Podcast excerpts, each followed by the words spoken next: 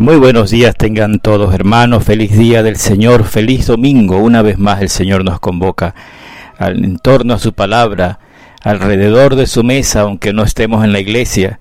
Tenemos también nuestra casa nuestros altares en los que Jesucristo se hace presente, porque Él está vivo y resucitado. Resucitó, es lo que cantamos cada domingo. Aleluya, aleluya.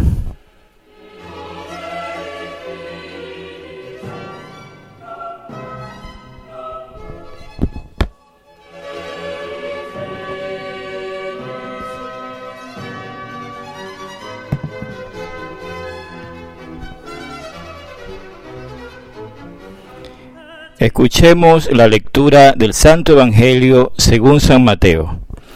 En aquel tiempo los fariseos, al oír que Jesús había hecho callar a los saduceos, formaron grupo y uno de ellos, que era experto en la ley, le preguntó para ponerlo a prueba, Maestro, ¿cuál es el mandamiento principal de la ley?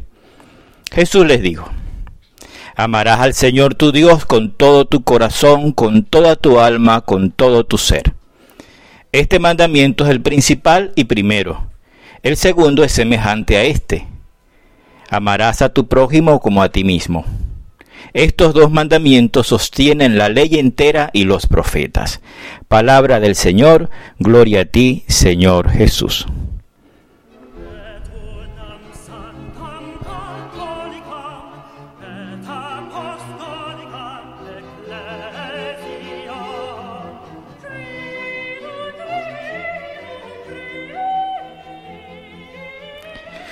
Bien, hermanos, el Señor nos sigue instruyendo en su palabra. Este evangelio que hemos escuchado hoy es un evangelio hermoso en donde Jesús sintetiza la buena nueva que ha venido a traer. Jesús no ha venido a anunciar nada diferente, eh, como lo dice al final del evangelio. Estos dos mandamientos, el amor a Dios y el amor al prójimo, sostienen la ley entera y los profetas. Jesús ha venido a darle cumplimiento a toda la ley. Ha venido a cumplir el Antiguo Testamento. No lo ha venido a abolir, ha venido a complementarlo con la ley plena del amor. Hoy el Señor quiere llevarnos a contemplar el amor, pero el amor que no se disfraza en una telenovela, el amor que no se caricaturiza en un emoji del WhatsApp o de cualquier red social, sino el amor verdadero, el amor en la dimensión de la cruz. Y es que todos nosotros, para empezar, tendríamos que reconocer que hemos sido creados para el amor. ¿Y por qué hemos sido creados para el amor? Porque hemos sido creados por el amor. Somos imagen del amor. ¿Quién es el amor? Dios. Dios nos ha creado para el amor. No nos ha creado para el odio y la destrucción, la violencia y las guerras. Nos ha creado para el amor y todo lo que se deriva de él.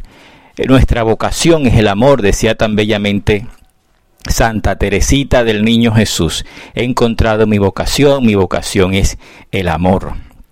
Pero lamentablemente, hermanos, estamos lesionados por el pecado y con frecuencia estamos incapacitados para amar.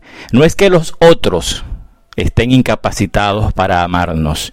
También nosotros estamos incapacitados para amar. Tú y yo estamos muchas veces incapacitados para amar. ¿Por qué? Porque el pecado ha inyectado en nosotros algo que se llama egoísmo. El egoísmo se inyectó en nuestras venas y es lo que hace que en este mundo se pueda ver muchas veces más el odio, el terror, las guerras, ¿verdad? Como lo que hemos visto esta semana, todo el odio a la fe manifestado en ese pueblo de Chile, nuestros hermanos católicos, con la quema de las iglesias. ¿Verdad? Se ve mucho el odio, se ve mucho el odio, porque como vuelvo a decir, estamos incapacitados para el amor, porque el pecado ha inyectado en nosotros el odio y ha inyectado en nosotros el egoísmo. Y eso no solamente en el nivel de un plano macro, sino pues en todos los niveles, en nuestra casa, preguntémonos en nuestro hogar, ¿estoy yo siendo realmente, eh, verdaderamente eh, sincero en el amor que doy? Eh, en el sentido de que, bueno, estoy amando en la dimensión de la cruz o estoy amando por alguna conveniencia. Cuando amamos por conveniencia, eso no es amor, estamos cayendo en la incapacidad del amor. Y en tercer lugar es importante que descubras también que sin Dios no podemos amar. Sin Dios es imposible amar. Sin la vida nueva que Dios quiere darnos, no podemos amar. Necesitamos de Dios para amar. Necesitamos de la fe. Por eso es que vamos a la iglesia. No vamos a la iglesia porque amamos mucho y somos unos superhéroes en el amor. Vamos a la iglesia porque necesitamos aprender a amar, porque la iglesia, como la casa, la familia, es y debería ser siempre una escuela para el amor. Por eso las comunidades, a la que ahora estamos llamando, para que se visibilice el amor, las pequeñas comunidades que están en nuestras parroquias, son pequeñas comunidades para que el amor pueda verse, para que el amor pueda iluminar la vida. Los vecinos no están para odiarse, los vecinos no están para tirarse unos a otros, para armar chismes, para acusar, ¿verdad?, de que este no piensa igual que yo, este no es de mi partido, este no apoya el proceso, X ya, ¿verdad?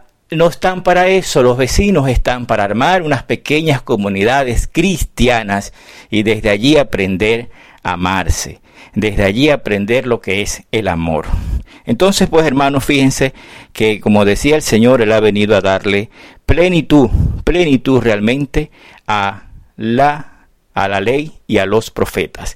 Y es que si nosotros tomamos los diez mandamientos, fijémonos que los primeros cinco mandamientos son referentes al amor a Dios. Les repaso rápidamente. Amarás al Señor por sobre todas las cosas. No tomarás el nombre de Dios en vano, que es el segundo. Santificarás la fiesta. Cristianamente hablando, santificarás el domingo. El cuatro, honrarás a padre y madre. Y el quinto, no matarás. Esos cinco primeros mandamientos tienen que ver con el amor a Dios. Y ustedes me dirán, ¿y el cuarto y el cinco por qué tiene que ser referencia al amor a Dios? Sí, porque honrar a padre y madre es honrar a Dios, porque los padres son imagen de Dios, son imagen de Dios papá y mamá. No matarás, porque todo hombre es imagen de Dios. Cuando alguien mata a su prójimo, está matando a Dios, porque todos somos imagen de Dios, somos templo del Espíritu Santo. Y fíjense que los otros cinco mandamientos hacen referencia al amor al prójimo. No cometerás actos impuros, no robarás, no darás falso testimonio ni mentiras, no consentirás pensamientos ni deseos impuros, no codiciarás los bienes ajenos. Cuando incumplimos uno de estos mandamientos, estamos incumpliendo el amor al prójimo. Es importante pues que nosotros caigamos en la cuenta de esto, porque podemos llevar a veces la vida con cierta bipolaridad, bipolaridad espiritual, haciendo, ¿verdad? Haciendo como que hasta qué punto amo a Dios, hasta qué punto amo al prójimo. Y la vida no es así. Las cosas no son así. No es eso lo que el Señor nos ha querido eh, enseñar no es eso lo que el Señor, eh, por medio de su palabra, nos ha querido hoy decir. El amor a Dios y el amor al prójimo es el mismo amor, es el mismo amor. Amar a Dios en cuanto Dios y amar al prójimo por amor a Dios. Es esa la enseñanza que hoy Jesús nos está queriendo dar a entender.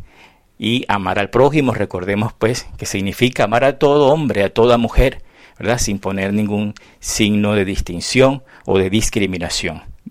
Que es importante que eso también podamos entenderlo. Que el Señor pues nos ayude, nos fortalezca y que su palabra pues nos anime a cumplir con un verdadero espíritu cristiano los mandamientos que no son más que el amor de Dios derramado sobre todos sus hijos para darnos la bendición y la salvación en medio de tantas y de tantas penurias que ahora estamos padeciendo. Si cumpliéramos los mandamientos de Dios, ¿qué sociedad sería esta? ¿Qué sociedad sería esta? Estaríamos más cerca del cielo que otra cosa. Que los bendiga el Padre, el Hijo y el Espíritu Santo, y la Santísima Virgen María los cubra con su manto. Amén.